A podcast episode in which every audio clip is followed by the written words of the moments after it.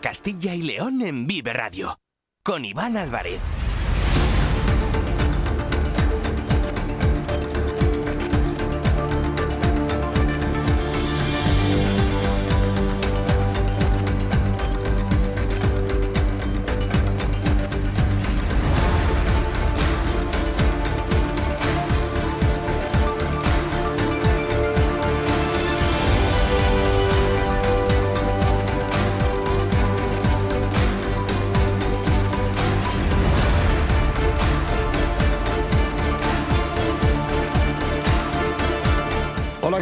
Muy buenas tardes. Bienvenidos, bienvenidas a Vive Castilla y León.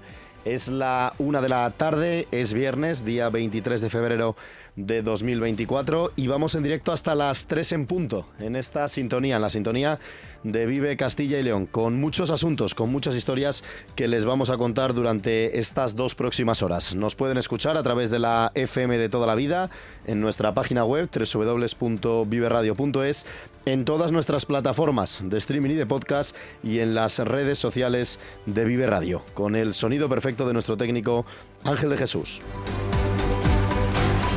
Son muchos los asuntos que vamos a analizar en las próximas dos horas de Vive Castilla y León. Lógicamente tenemos que seguir poniendo el foco en esos eh, presupuestos autonómicos para este año 2024. Ayer David Alonso nos aportaba esos principales titulares. Conocíamos los presupuestos en líneas generales y hoy el portavoz de la Junta y consejero de Economía y Hacienda, Carlos Fernández Carriedo, ha ido detallando un poco más cuáles son las partidas, las cuantías exactas sobre estos presupuestos que enseguida, como les decimos, les vamos a contar al detalle aquí en Envive Castilla y León. Estamos eh, pendientes de muchos más asuntos. Buscaremos también valoraciones, lógicamente, de la oposición y de los principales actores políticos y sociales de nuestra comunidad respecto a esos presupuestos autonómicos de Castilla y León. Estaremos pendientes también de las tractoradas, cuál es la última hora. Hoy había organizada una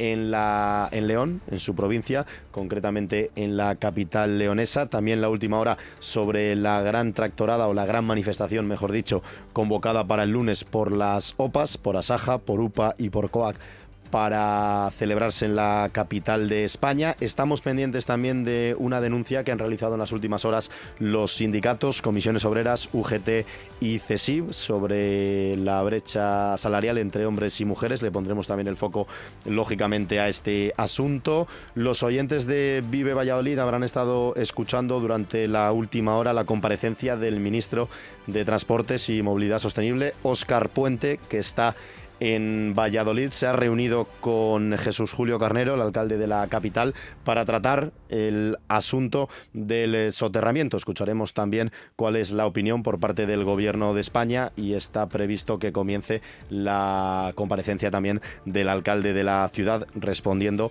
a esas declaraciones de Óscar Puente. Trataremos muchos más asuntos. Estaremos en Salamanca con la finalización de ese Tour del Talento que comenzaba el lunes y que se ha desarrollado durante toda la semana en la capital salmantina, con la visita el martes además de su majestad la reina Leticia a ese tour del eh, talento, así que lo analizaremos también con su director de la Fundación Princesa de Girona, director del Tour del Talento Jordi Estruga. Estamos pendientes también de un congreso sobre una de las denominadas, eh, denominadas enfermedades raras que se está celebrando también durante el fin de semana en Burgos y como cada viernes, lógicamente, haremos un repaso a la agenda cultural del fin de semana y a todo todos los eventos deportivos que tenemos por delante. Son muchos asuntos, tenemos dos horas, así que vamos con todo ello. Es la una y cinco minutos, están escuchando Vive Castilla y León. Comenzamos.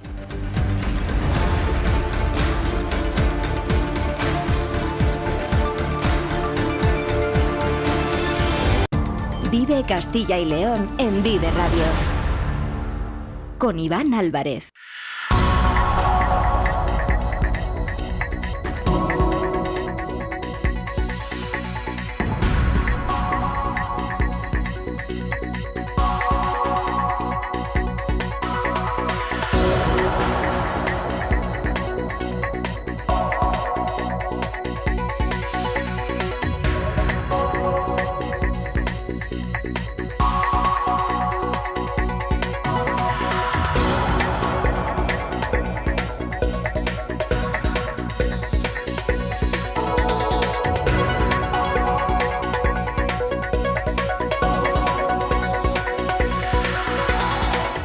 Como les decía, vamos a seguir analizando los presupuestos de Castilla y León para este año 2024. Recordamos los números, un presupuesto récord que alcanza los 14.562 millones de euros, una cifra histórica que supone un crecimiento del 5,45% en relación a las cuentas del pasado año 2023. Ayer analizamos con David Alonso las líneas generales de estos presupuestos en los que la Junta destina 8 de cada 10 euros de las consejerías a políticas sociales, es decir, más de 9.500 millones de euros para sanidad, educación y servicios sociales. El presidente Alfonso Fernández Mañueco también defendía a la agricultura y a la ganadería como un sector estratégico para Castilla y León, motivo por el que las cuentas autonómicas de 2024 van a destinar 1.500 millones de euros al sector primario de nuestra comunidad. Las empresas, lógicamente, son otro de los puntos principales de estos eh, presupuestos. Y la noticia esta mañana ha estado en la Consejería de Economía y Hacienda. David Alonso, jefe de la sección de Castilla y León en los periódicos de Promecal. Muy buenas tardes. Muy buenas tardes, Iván. Porque el consejero y portavoz de la Junta, Carlos Fernández Carriedo, ha registrado hace apenas unos minutos en las Cortes el proyecto de presupuestos generales de la Comunidad de Castilla y León para este año 2024. Sí, el consejero de Economía, eh, Carlos Fernández Carriedo, ha vuelto a intervenir ante los medios para explicar ya un poco más al detalle los pormenores de este proyecto de ley de presupuestos para 2024 aquí en Castilla y León, que recordemos, como bien has dicho, va a ser el más alto de la historia con más de 14.500 millones de euros.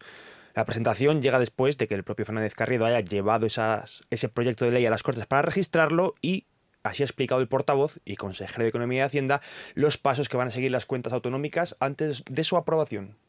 Lo que hemos hecho esta mañana es presentar el proyecto de presupuestos de la comunidad eh, para el año 2024 en las Cortes de Castilla y León.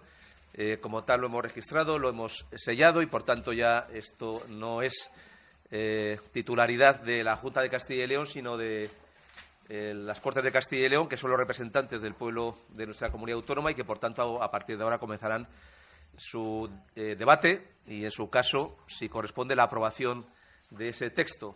Lógicamente, nuestro deseo es que se busque la máxima participación, el máximo consenso posible, encontrar puntos de encuentro si fuera la posibilidad de, eh, de hacerlo y, por tanto, nosotros van a encontrar siempre la vía de colaboración y disposición para que esto pueda ser realidad mano tendida, como acabamos de escuchar, desde la Junta al resto de grupos para sacar adelante estas cuentas para 2024. Los rumores apuntan a que será en esta primera semana de marzo en la que comiencen las comisiones parlamentarias donde cada consejero, empezando por el de Economía y Hacienda, dará explicaciones en las Cortes del presupuesto de su, de su departamento.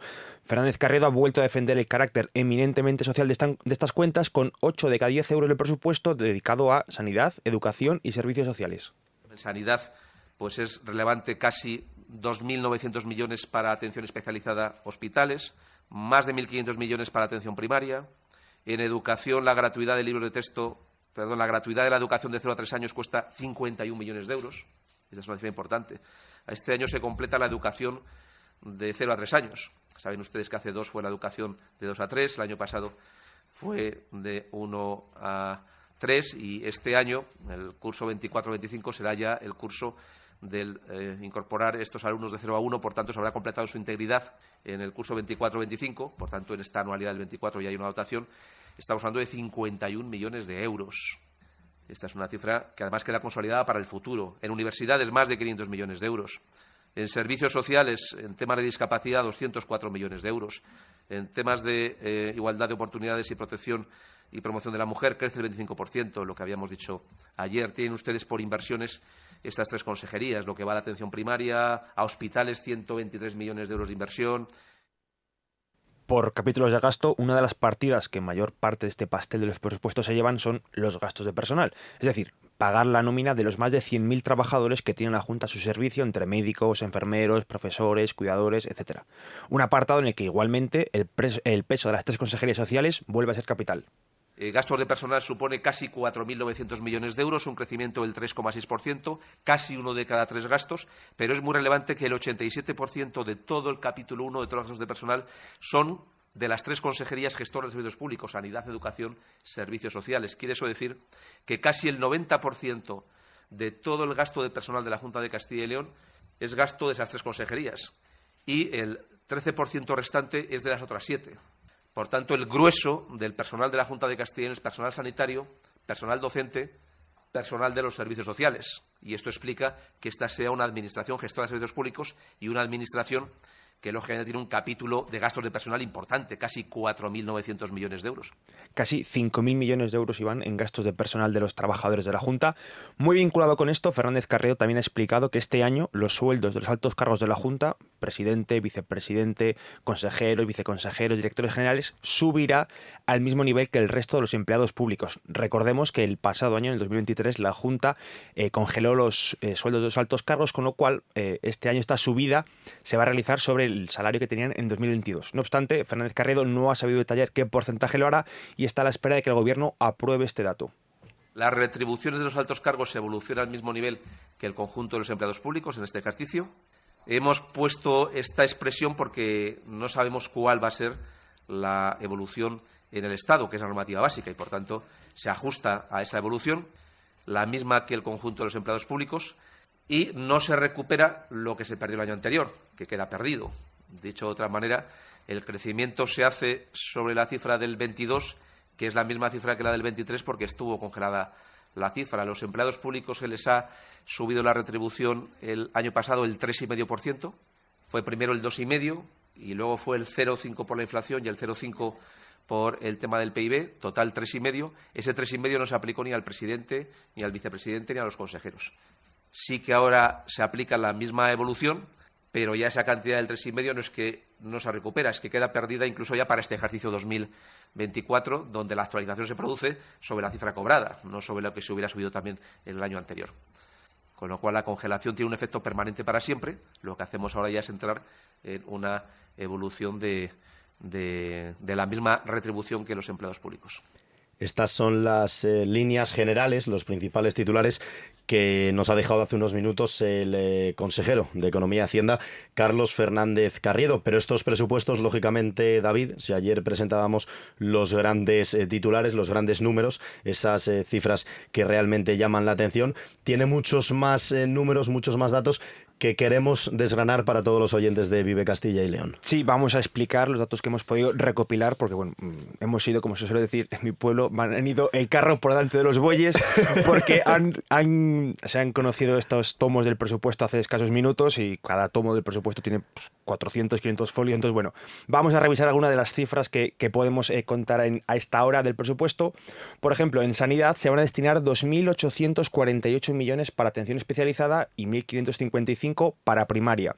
En educación, 51 millones de euros serán para implementar la gratuidad de la educación de 0 a 3 años, 503 millones serán para universidades y habrá otros 25 para becas. Dentro de servicios sociales, 553 millones irán destinadas a profesionales y centros de atención social, 204 millones para atención a personas con discapacidad y suben un 25% hasta los 15 millones las políticas de proyección y promoción de la mujer. Y ahora lo que todos están esperando, que es conocer algunos de los grandes proyectos que va a desarrollar la Junta a lo largo de este 2024.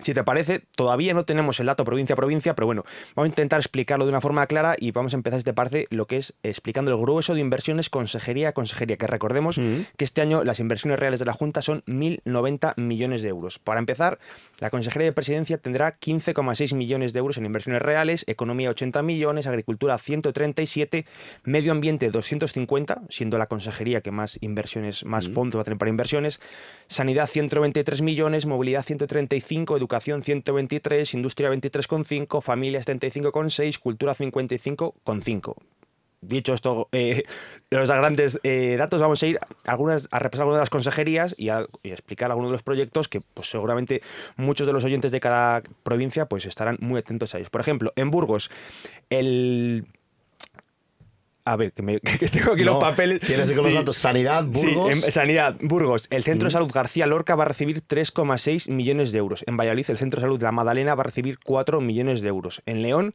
el Centro de Salud de Pinilla San Andrés del Rabanedo va a recibir 4,2 millones. Por ejemplo, en Burgos, unas obras muy esperadas, las del Hospital de Aranda de Duero, van a contar con 16,5 millones de euros este año. En Palencia, otras obras muy esperadas, que son las del Hospital Río Carrión, van a tener casi 20 millones de euros. En Salamanca, el Clínico Universitario Va a contar con 22,2 millones de euros y también dentro de la consejería que dirige, eh, bueno, actualmente de forma temporal Carlos Fernández Carriedo, en sanidad va a haber 5,7 millones para la Sociedad de la Información de la Telemedicina. No, yo iba a decir que comentabas, por ejemplo, David, del Hospital Río Carrión en Palencia, me viene a la cabeza la presentación que hacía el presidente de la Junta hace un par de meses sobre esa unidad de radiología para que los eh, pacientes que padecen cáncer en Palencia desplazarse a no tengan que desplazarse a otras provincias, eso es. Sí, te parece, mira, otra de las eh, consejerías que, bueno, sus inversiones son importantes es la de agricultura por ejemplo, 11,5 millones de euros van a ir destinados a la concentración parcelaria de los oteros en la provincia de León. 13,1 millones de euros eh, repartidos en las nueve provincias se van a destinar a sanidad y bienestar animal. También eh, en Burgos, la red de riego de la zona de Aranzuelo va a tener 5,5 millones de euros un proyecto muy importante, son 11,2 millones de euros que va a contar la planta fotovoltaica que se va a instalar en León, en el canal del Páramo, y, por ejemplo, la modernización del regadío del En Segovia va a contar con 5,2 millones de euros. Esta, esta, modernización del regadío me suena a mí de haberla escuchado en algún consejo de gobierno. Por ejemplo, también, mira, otra cosita, en, en cuanto a medio ambiente, mm. casi 30 millones de euros van a ir para León para restaurar zonas afectadas por incendios y para medios aéreos con los que la Consejería de Medio Ambiente combate el fuego, se van a destinar 10,3 millones de euros. Otro asunto importante son los polígonos industriales, que mm, la Junta este año va a hacer un gran esfuerzo económico, eh, lo vas a ver. Por ejemplo, eh, en Ávila, el, polígono de Vicolozano va a tener 3,7 millones de euros. El Parque Tecnológico de Burgos, casi 9 millones de euros. El polígono industrial de Ciudad Rodrigo en Salamanca, 3 millones. En Segovia, el polígono industrial de Abades, 4,8 millones. El PEMA, ese Parque Empresarial de Medio Ambiente de Soria, va a tener 2 millones de euros. En Valladolid, el Parque Industrial Canal de Castilla va a tener 7,2 millones de euros. Y en Zamora, el polígono industrial de Villabarazaro, Villabrázaro, si lo he dicho Villabrázaro. que me perdonen, 2 millones de euros. Y ya por último, el último que hemos podido rescatar Sí, porque además está David con un... Eh, tengo la mesa ocupada. de, ocupada de papeles, tiene un book, tiene un glosario enorme con fotografías, datos, colores, que claro, hay que analizar luego eh, detenidamente, que vamos a poder leer también en todos los periódicos de Castilla y León del grupo Promecal, pero que ahora David nos está dando esos grandes titulares para todos los oyentes de Vive Castilla y León. Y por último, en la Consejería de Movilidad, 2,5 eh, millones, por ejemplo, van a ir para las obras de esa variante de Guardo en Palencia, eh, para la carretera eh, Soria, 30, Soria 630 van a ir 3,4 millones de euros. Para la carretera Soria 630 también el tramo de San Pedro Manríquez otros 2,1 millones de euros. 3 millones de euros van a ir para el carril bici que se va a poner en, Burgos en la carretera Bus 61 y también para otro carril bici, este en este caso para el Alfoz de León, van a ir 3,3 millones de euros. Ahora son muchas cifras, eh, todas juntas, lógicamente pues es fácil perderse, sobre todo si no, no, no nos familiarizamos ¿no? con todos estos números con todos estos datos, pero cada jueves en los consejos de gobierno irán apareciendo todos estos asuntos, se irán eh, aprobando previsiblemente y David nos los irá contando aquí en eh, Vive Radio. Unos presupuestos que, como decimos, el proyecto ya se encuentra en las Cortes a la espera de la aprobación por parte de los grupos, que en este caso hay que recordar que el Partido Popular y Vox no necesitan el apoyo del resto de grupos porque tienen la mayoría absoluta. Sí, bueno, lo que igual podemos esperar es, como se suele ver en muchas ocasiones, pues que con partidos más provinciales eh, véase por Ávila, UPL Soria ya pues negocien ciertas enmiendas a, pues bueno, a cambio de apoyo para eh, reforzar esa imagen de presupuesto de, consenso en Castilla y León, que a buen seguro pues contará con el voto negativo de la oposición socialista. Hmm. Y esa es la opinión que vamos a buscar ahora, porque el Partido Socialista lógicamente eh, quiere salir al paso de esto, de este proyecto de presupuestos generales autonómicos en Castilla y León. Y como decimos David, queremos buscar la opinión. Eh, dejo que te marches porque sé que te vas a poner eh, con todos los. Tengo que seguir picando números. Eso es, tienes que seguir picando números, picando cifras. Así que te leemos en los periódicos del grupo Promecal. Muchas gracias, compañero. Un fuerte abrazo a todos. Y nosotros vamos a buscar valoraciones, como decimos, sobre este proyecto de presupuestos generales de la comunidad de Castilla y León para este año 2024. Y queremos escuchar diferentes opiniones. Queremos buscar los principales partidos de la oposición en Castilla y León, agentes sociales. Escucharemos también a los sindicatos sindicatos, a la patronal, como decimos, un conjunto de actores que se van a referir sobre este proyecto de presupuestos generales aquí en Castilla y León con esa cifra récord que mencionábamos. Y la primera opinión la buscamos en el principal partido de la oposición, en el Partido Socialista de Castilla y León. Saludamos a Rosa Rubio, procuradora del PSOE Autonómico y portavoz de Economía y Hacienda. Señora Rubio, ¿qué tal? Muy buenas tardes. Hola.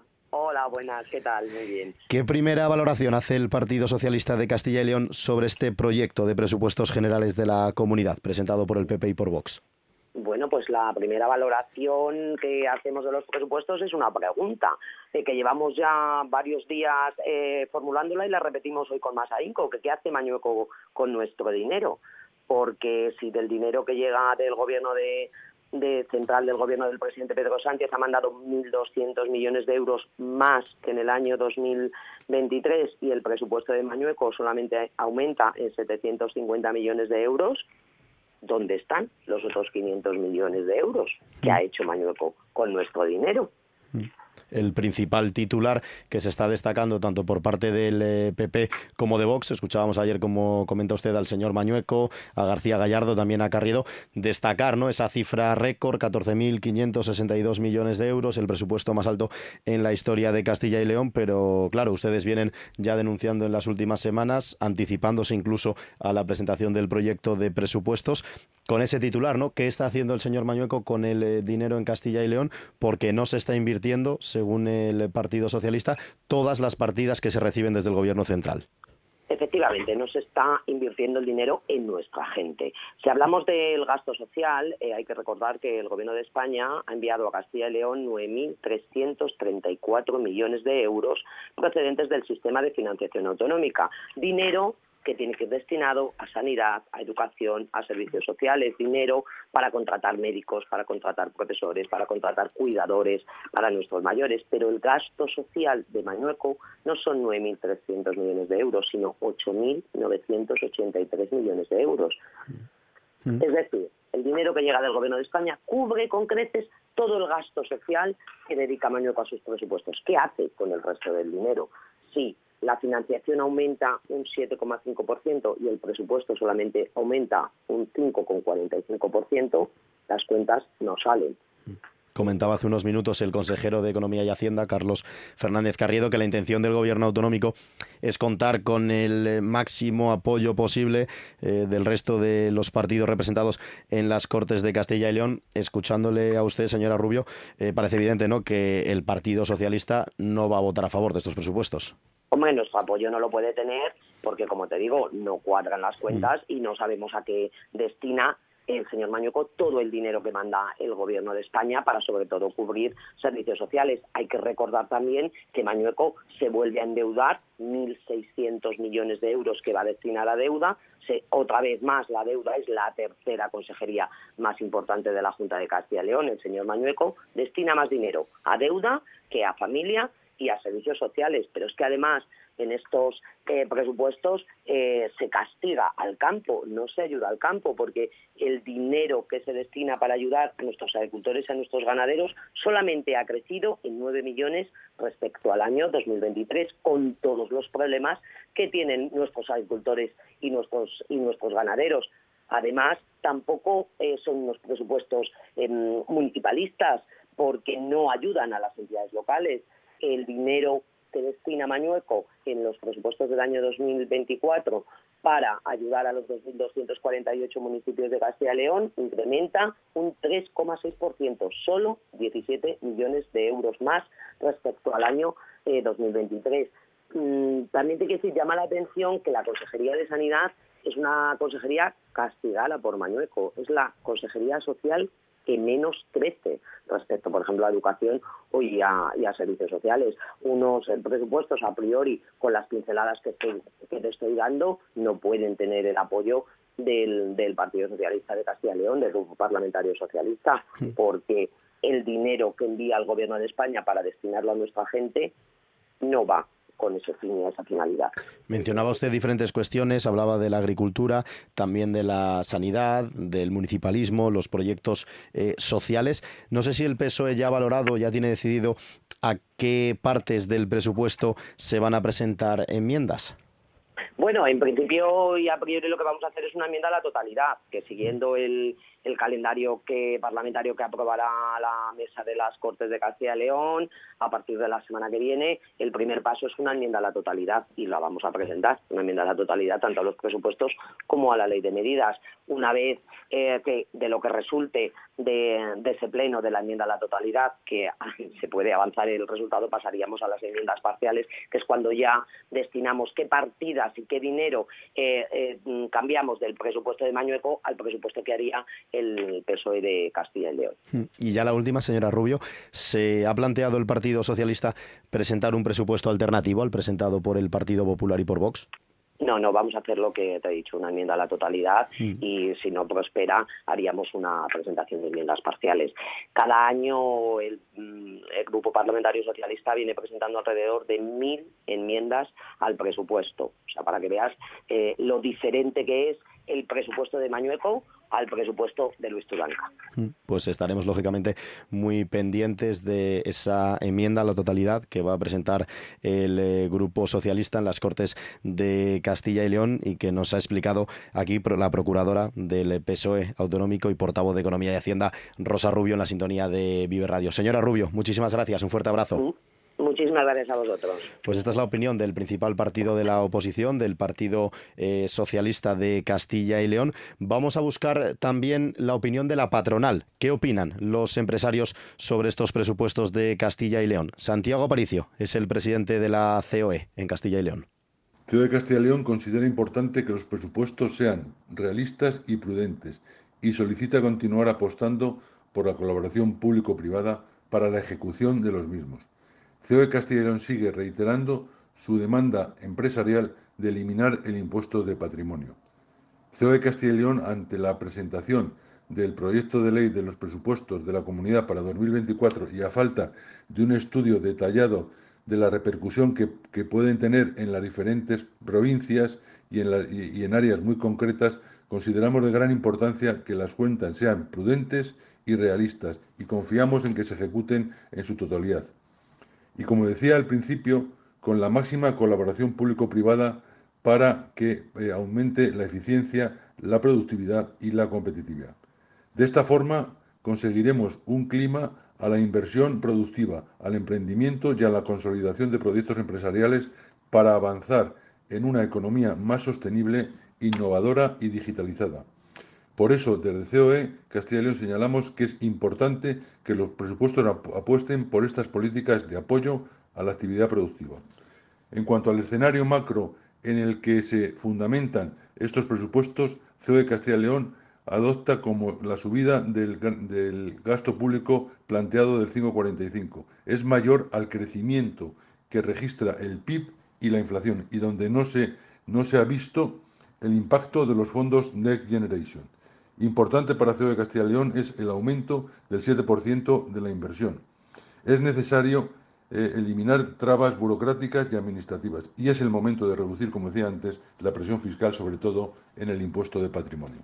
Hemos escuchado la valoración del principal partido de la oposición, el Partido Socialista de Castilla y León, también de la patronal, de la COE, y queremos conocer más valoraciones. La postura, en este caso, del Consejo de Cámaras Oficiales de Comercio, Industria y Servicios de Castilla y León. Nos atiende en directo a la 1 y 29 minutos su presidente, Antonio Miguel Méndez Pozo. Presidente, ¿qué tal? Muy buenas tardes. Hola, ¿cómo estás, Iván? Encantado de saludarte. ¿Cuál es la valoración? Y a toda la, y a toda la audiencia, por supuesto. ¿Eh? que al final es para los que estamos conectados, ¿eh? para que los castellanos leoneses, eh, pues eso, pues según me pedís, pues que valoremos eh, desde el Consejo Regional de Cámaras cómo, valoramos los presupuestos generales de la comunidad. Muy bien, bueno, estoy a tu disposición, Iván, cuando quieras. Eh. El placer, lógicamente, es nuestro poder hablar con usted en directo en la sintonía de Vive Radio, de Vive Castilla y León, y precisamente queríamos conocer eso, la valoración desde el Consejo de Cámaras Oficiales de Comercio, Industria y Servicios de Castilla y León sobre ese proyecto de presupuestos presentado por el PP y por Vox.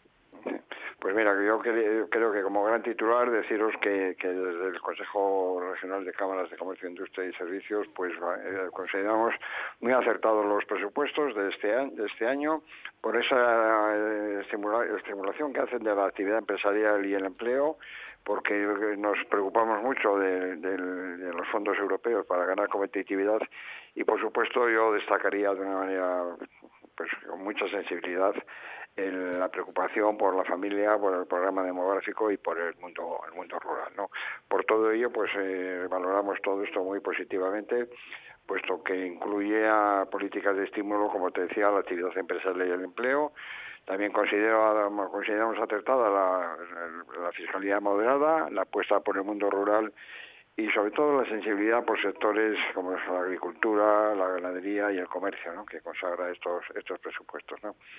Pues por todo ello, esta institución valora muy positivamente los 260 millones reservados en ayudas y apoyos, y apoyos financieros para la creación, el crecimiento e internacionalización de las industrias. Sabes que esta comunidad o realmente profundizamos en, en, implantación industrial o realmente pues estaremos nos iremos alejando de, del resto de las de las comunidades no y eso pues no lo podemos permitir y, estos presupuestos solo van en esta dirección. También te diría que eh, los 440 eh, millones para la capacitación para el empleo, pues como sabes, actualmente las empresas estamos demandando cada vez más la, la, habilidades transversales. ¿eh? Y, y, qué decir de los 500 millones para las universidades, sino, y además nos olvidan de la formación profesional puesto que la educación junto con la formación y, cualificación pues al final son básicos para el factor estratégico del progreso económico y social de esta de esta comunidad que en definitiva es lo que debe pretender siempre unos buenos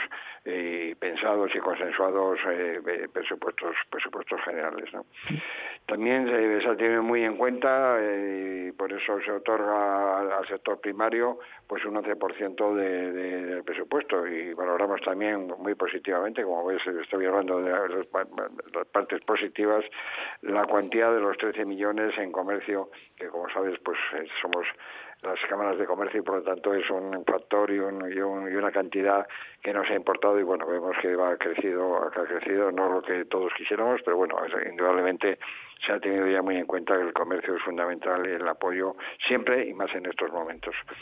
Eh, realmente, como sabes, se, sabe, el comercio constituye con el turismo uno de los pilares básicos del sector servicios y que está sufriendo pues realmente pues una falta de afiliación en autónomos y pérdida y pérdida de la vida no solo ya de falta de afiliación sino de pérdida de los actual y por eso nos preocupa y todo el apoyo que se tenga pues consideramos que es importante no luego la institución considera que las cuentas eh, de este año se, se asuntan de, unas previsiones, se asientan unas previsiones macroeconómicas prudentes que avalan las proyecciones realizadas por los diversos organismos que lo analizan, pero indudablemente debemos de estar alerta porque ya los mismos, los mismos organismos ya nos dicen que bueno, el, momento eh, global es complicado, sabemos por los factores que pueden influir en un, en un quiebro de la, de la posición económica del mundo, pues en fin, no hace falta citar a lo que me estoy refiriendo. ¿no?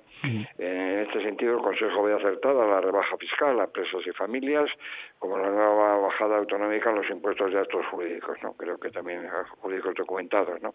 Creo que, que realmente eso pues es siempre importante. Lo que insistimos y queremos es que la Junta a minimizar el impacto de inflación sobre las cargas impositivas. ¿no? Por ejemplo, pues la deflación del IRPF permitiría a las familias y a las empresas disponer de mayores recursos y por lo tanto pues esto dinamizaría la inversión y el consumo. ¿no? Yo creo que esto lo hemos oído últimamente con, frecuencia debido pues hoy a la, a, la, a las cargas que, que estamos soportando indudablemente pues pues haría falta esa, esa deflación que, que insistimos desde, desde el Consejo. ¿no? Al mismo tiempo, pues eh, sería necesario pues eh, prudencia y consolidar la senda del equilibrio de las cuentas públicas ¿no? ante la subida de los tipos de interés y el consiguiente incremento de los gastos financieros. Te da miedo pues ver lo que supone de pago de, de, intereses al día, ¿no? Ya, ya no al año, sino al día, realmente son cifras que, que nos asustan. ¿No?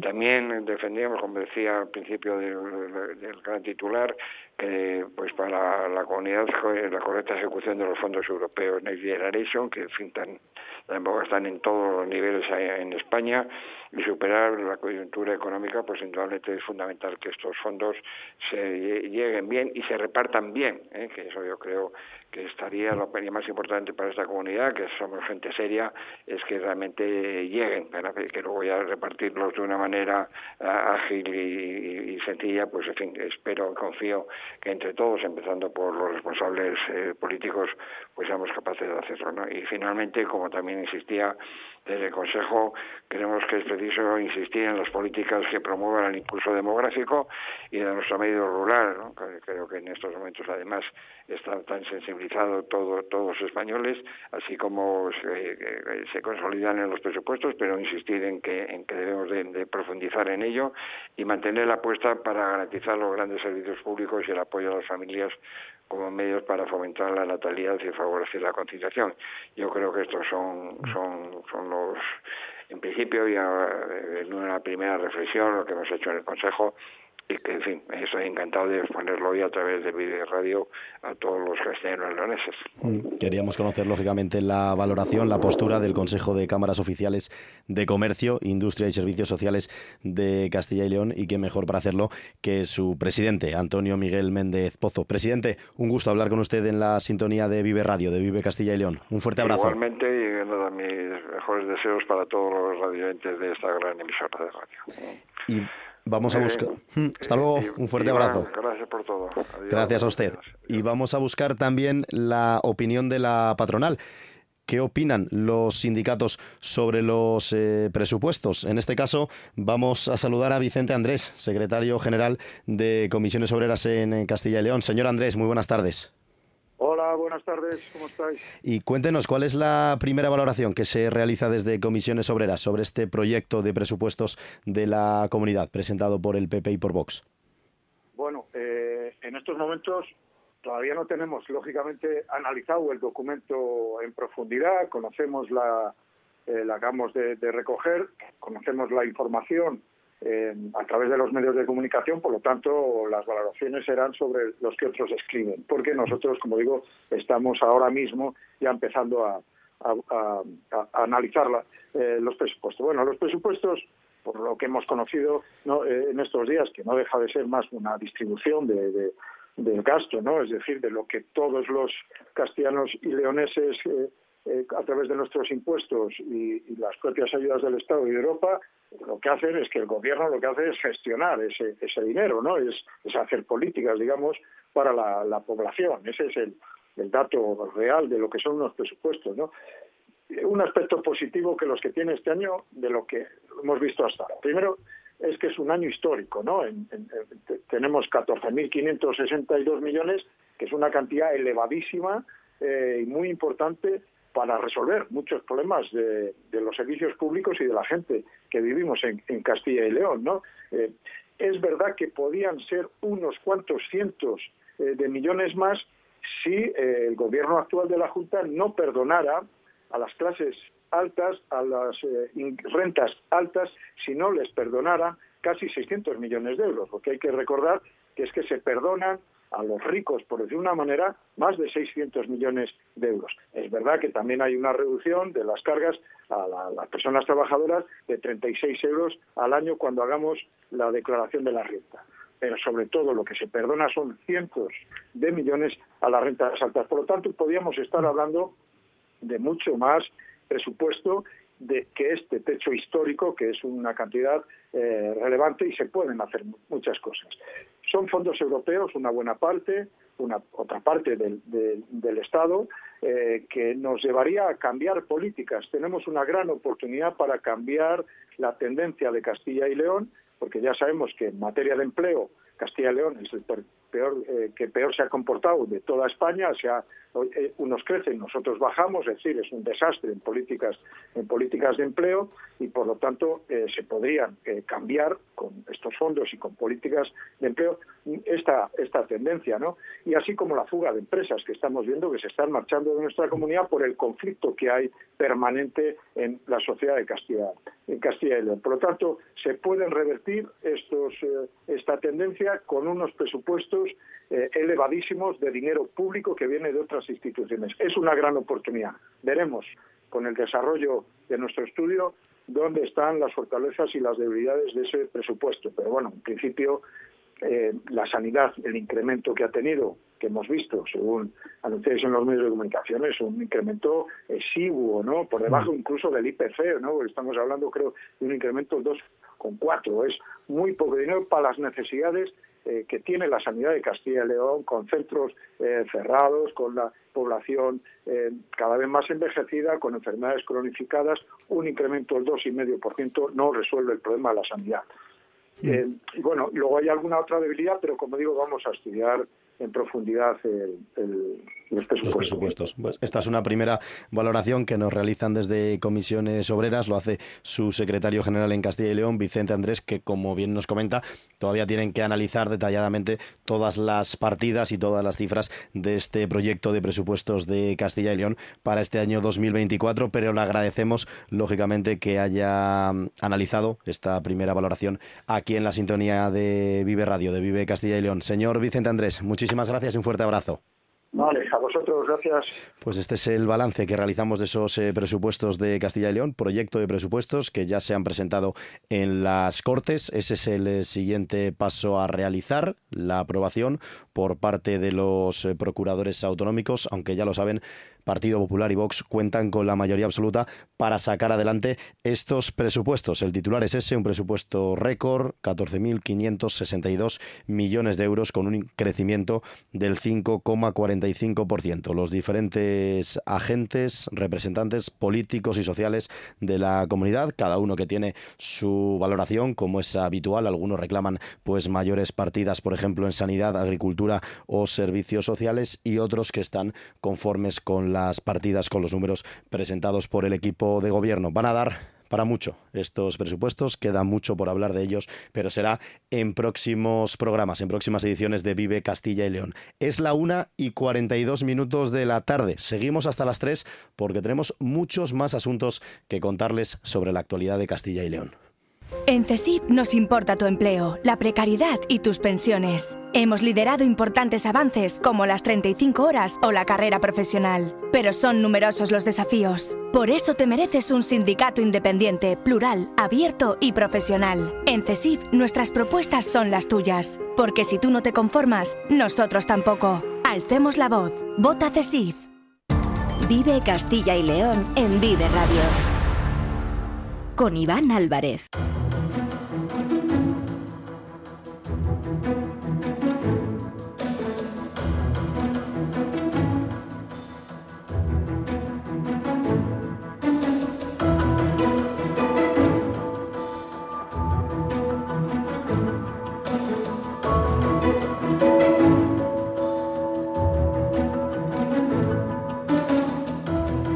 Las últimas horas, los principales sindicatos han denunciado que las mujeres cobran 5.468 euros anuales menos que los hombres en Castilla y León. UGT, Comisiones Obreras y CESIF señalaban que la brecha salarial en la comunidad es casi de un 21%, dos puntos y medio más que la media nacional. Todo esto según los datos de la encuesta de estructura salarial del Instituto Nacional de Estadística. El sueldo medio anual de las mujeres es de 20.795 euros frente a los 26.263 de los hombres. Vamos a profundizar en esta cuestión con la secretaria de Políticas Sociales e Igualdad de UGT en Castilla y León, Victoria Zumalacárregui. ¿Qué tal? Muy buenas tardes. Muy buenos días. Bueno, buenas tardes. Cuéntenos cuál es la reivindicación de los sindicatos. ¿Qué se denuncia en este caso desde UGT? Desde UGT denunciamos esta diferencia de salarios y entonces denunciamos que lo que hay que hacer es que los contratos a las mujeres sean a jornada parcial. Mucha de esta brecha viene derivada de que las mujeres eh, trabajamos eh, a contratos parciales, menos horas, de una forma no deseada. Tres, de cada cinco mujeres que tienen contratos parciales no los desean. Luego también influye muchísimo los complementos, a veces complementos de nocturnidad, que te sube la masa salarial, las mujeres generalmente por tema de conciliación, pues no pueden acceder a, esos pluses o a, eh, a, esos salarios más altos por, pluses que nos ofrecen que nos ofrecen las empresas. Y luego también muy brevemente hay otro sector eh, que a nivel social todos los casi todos los trabajos peor remunerados son los que estamos haciendo las mujeres. Entonces, nuestros salarios son más, trabajamos en colectivos con salarios bastante, bastante más bajos. Hablaba usted de esas jornadas eh, parciales, en muchos casos debidos, lógicamente, a la conciliación eh, familiar. En este caso, claro, si las mujeres están trabajando eh, menos horas respecto a los hombres, ¿la denuncia cuál es? ¿La diferencia de sueldo o que las mujeres accedan a esos contratos que no son de jornada completa como los hombres?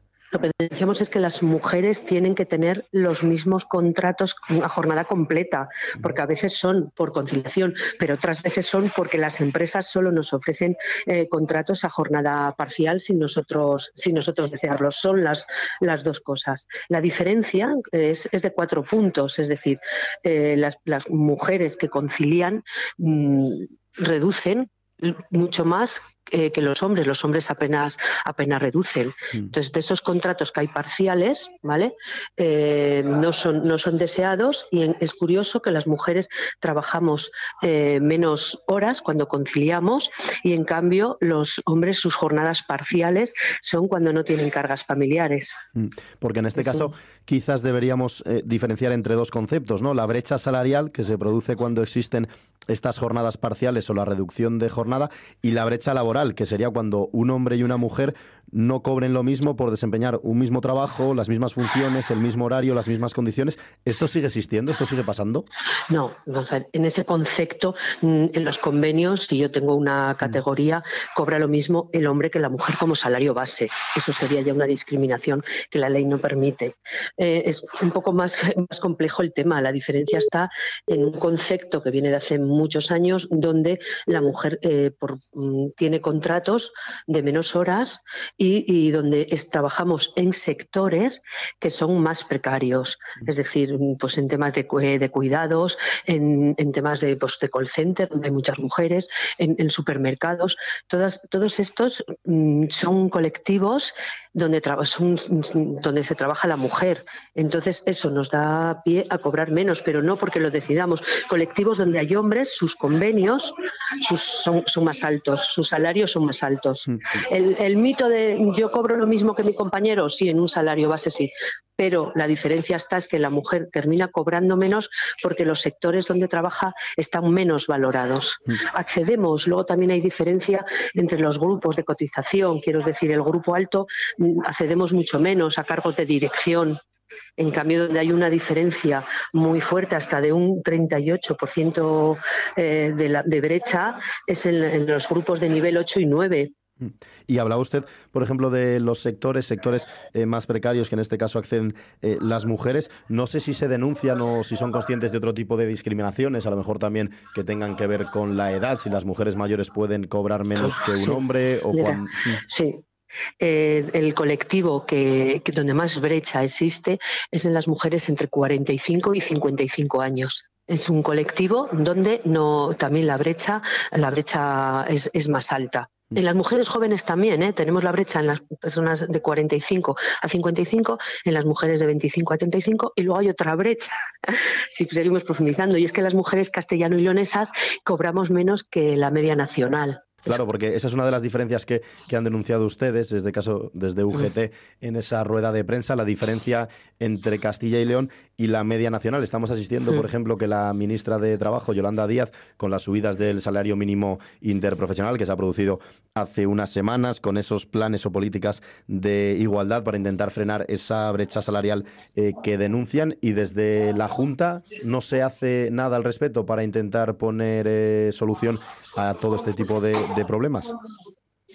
No, no, nos consta, realmente el tema de los sueldos es más a nivel nacional, pero sí que es verdad que con este gobierno el tema de mujer en general está un poco aparcado. En el tema de salarios, pues a lo mejor no es tanto competencia de ellos, pero tampoco fomentan, no hay ayudas. Antes había una ayuda para las empresas, para las eh, mujeres que trabajaran víctimas de violencia de género, de género, eso ha desaparecido.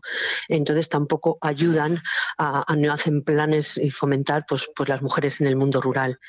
También es cierto que desde la Junta de Castilla y León sí se podía fomentar las inspecciones, las inspecciones que pueden hacer los inspectores y inspectoras de trabajo, porque es obligatorio que las empresas tengan planes de igualdad para mayor empresas de más de 50 trabajadores y trabajadoras y solamente en Castilla y León el 35% que tiene esa obligación lo están haciendo.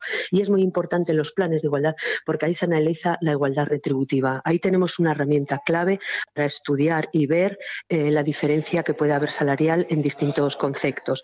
Ahí sí la Junta tenía que, poner más inspectores y inspectoras e ir pidiendo los planes de igualdad en las empresas que ya tienen la obligación de tenerlos.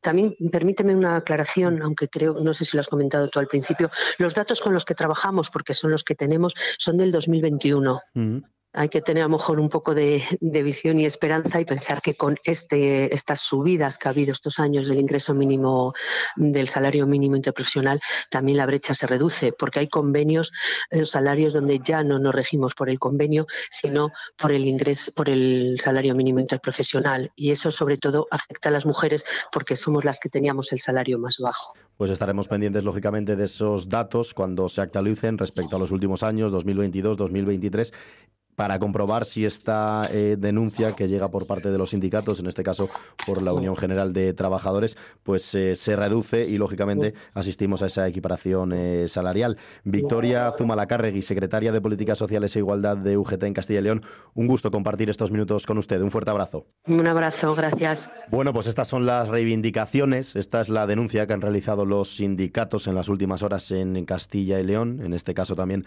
desde UGT, pero claro, hay que que diferenciar entre esos dos conceptos que comentábamos en la entrevista, la brecha salarial que se produce cuando existen esas jornadas parciales o la reducción de jornadas, que es a lo que asisten en este caso muchas mujeres debido a la maternidad, a esa conciliación familiar, y la brecha laboral, que sería en el supuesto en que un hombre y una mujer no cobren lo mismo por desarrollar un mismo trabajo, unas mismas funciones, un mismo horario o unas mismas condiciones. Esto, como nos reconocía en este caso la Secretaría de Políticas Sociales e Igualdad de UGT en Castilla y León, no ocurre.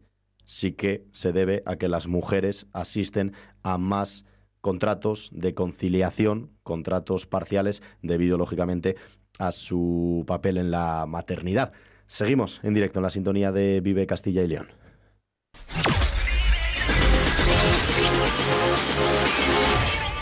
Escucha todos nuestros podcasts completos en cualquiera de las plataformas. Amazon Music, Evox, Podimo, Spotify, Apple Podcasts, Castbox, Deezer, Podcast Addict, Radio Public y Spreaker. Mantente al día de la actualidad local y provincial y descubre todas las claves de lo que pasa en Castilla y León. En Vive, vive lo tuyo. ¿Y tú? ¿Qué opinas? Nos interesa escuchar tu punto de vista sobre lo que pasa en tu ciudad y provincia. Descúbrelo en nuestras redes sociales. Vive lo tuyo, vive tu radio.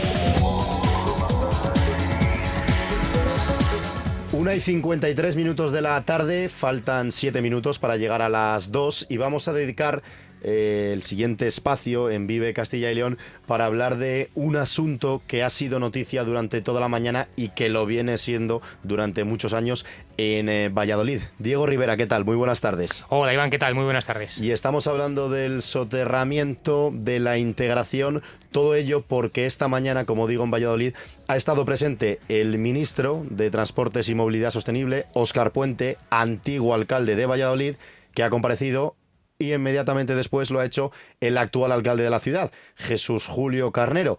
¿Cuál es la situación en este momento, a la 1 y 54 minutos? ¿Cuál es la última hora, Diego? Pues la última hora es muy, muy, muy clara, al menos por parte del Ministerio, por parte del Gobierno de España. No tanto por las otras dos eh, patas de la negociación, llamémoslo así, que son el Ayuntamiento de Valladolid y la propia Junta de Castilla y León. Por poner muy rápidamente el contexto, el Gobierno de España apuesta por integrar el ferrocarril, las vías del tren en superficie y Ayuntamiento y Junta por soterrarlas.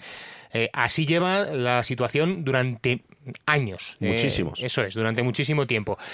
¿Qué sucede? Que ahora con la llegada del exalcalde de Valladolid, Oscar Puente, al ministerio, pues eh, se, se pensaba por parte del Ayuntamiento de Valladolid que todo iba a mejorar y que era la oportunidad histórica para que se impulsara ese soterramiento. Hoy era la reunión decisiva porque se han reunido al más alto nivel todas las partes. El alcalde de Valladolid, el ministro y por parte de la Junta de Castilla y León el consejero eh, Juan Carlos Suárez Quiñones.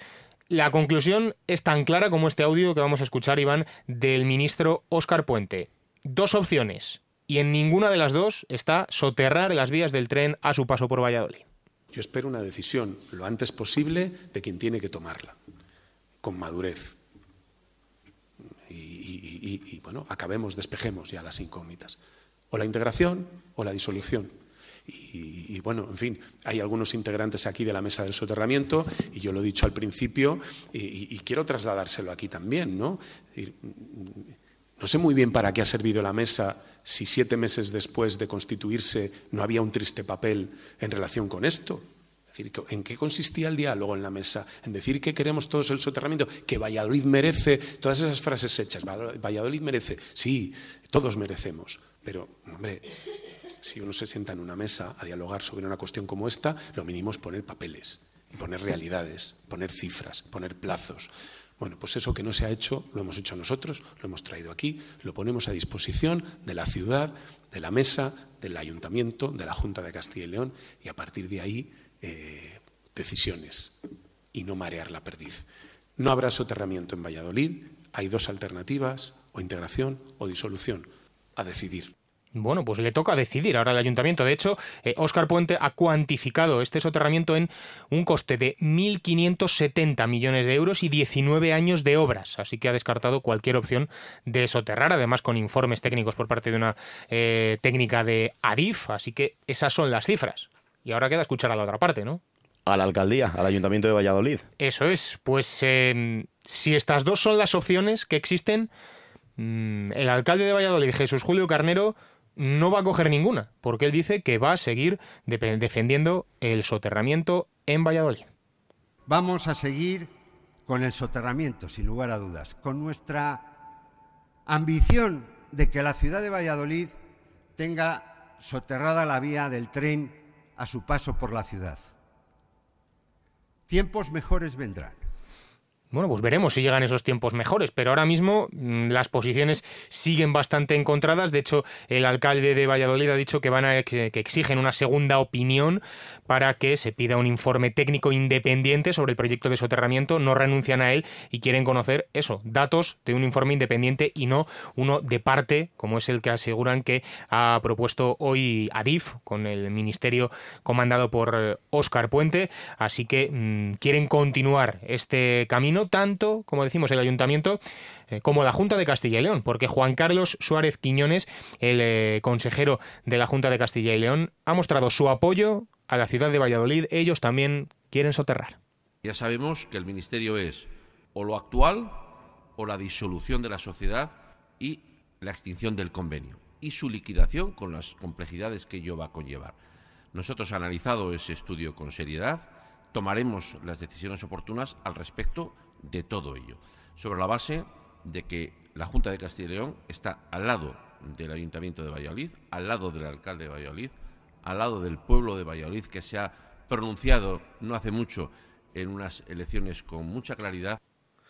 Bueno, pues eh, ya veremos qué es lo que sucede. Eh, se ha hablado también eh, por parte de Jesús Julio Carnero de otras provincias de Castilla y León. Por ejemplo, se ha puesto también el nombre de León encima de la mesa. Ha dicho que mm, está de acuerdo eh, en el calificativo que usó el alcalde de León hacia Oscar Puente, lo llamó sectario directamente, dice que está completamente de acuerdo con él a pesar de ser de partidos políticos diferentes, porque hay que reconocer que hay que recordar, mejor dicho, que el alcalde de León es del Partido Socialista. Pero que nunca ha tenido una gran relación con Oscar Puente. Eso es, correcto. Y también se ha hablado, por ejemplo, de Palencia, porque eh, allí parece que, mm, según ha trasladado incluso el propio ministerio hoy en la reunión con Valladolid, eh, sí se va a tratar de impulsar el soterramiento de las vías del tren en la capital palentina. Así que también algo que mm, no ha gustado en Valladolid, que mm, en unos sitios se pueda, en otros no. Se ha puesto ejemplos de otras ciudades fuera de, Castilla y León, ya, pues como Lorca, eh, por ejemplo. Se habla también de Murcia, de Murcia, efectivamente. Todas ellas, pues bueno, veremos, porque el soterramiento, ya no en Valladolid, sino en más puntos de Castilla y León, lo vamos a seguir abordando en Vive Castilla y León, Iván, yo creo, durante mucho, mucho tiempo. En apenas 30 segundos lo va a seguir abordando a partir de las 2 de la tarde en el boletín informativo de Vive Radio Diego Rivera, en lo que se refiere a la provincia de Valladolid. En cada una de las provincias, lógicamente, escucharán la información actualizada local, pero es que el lunes, a partir de las 8, también en la sintonía de Vive Valladolid, el propio Diego Rivera les va a dar muchísimos más detalles sobre todo lo que está ocurriendo sobre ese soterramiento, integración ferroviaria en la ciudad de Valladolid. Hacemos una pequeña pausa, servicios informativos de Vive Radio y volvemos a las 2 y cuarto con más Vive Castilla y León.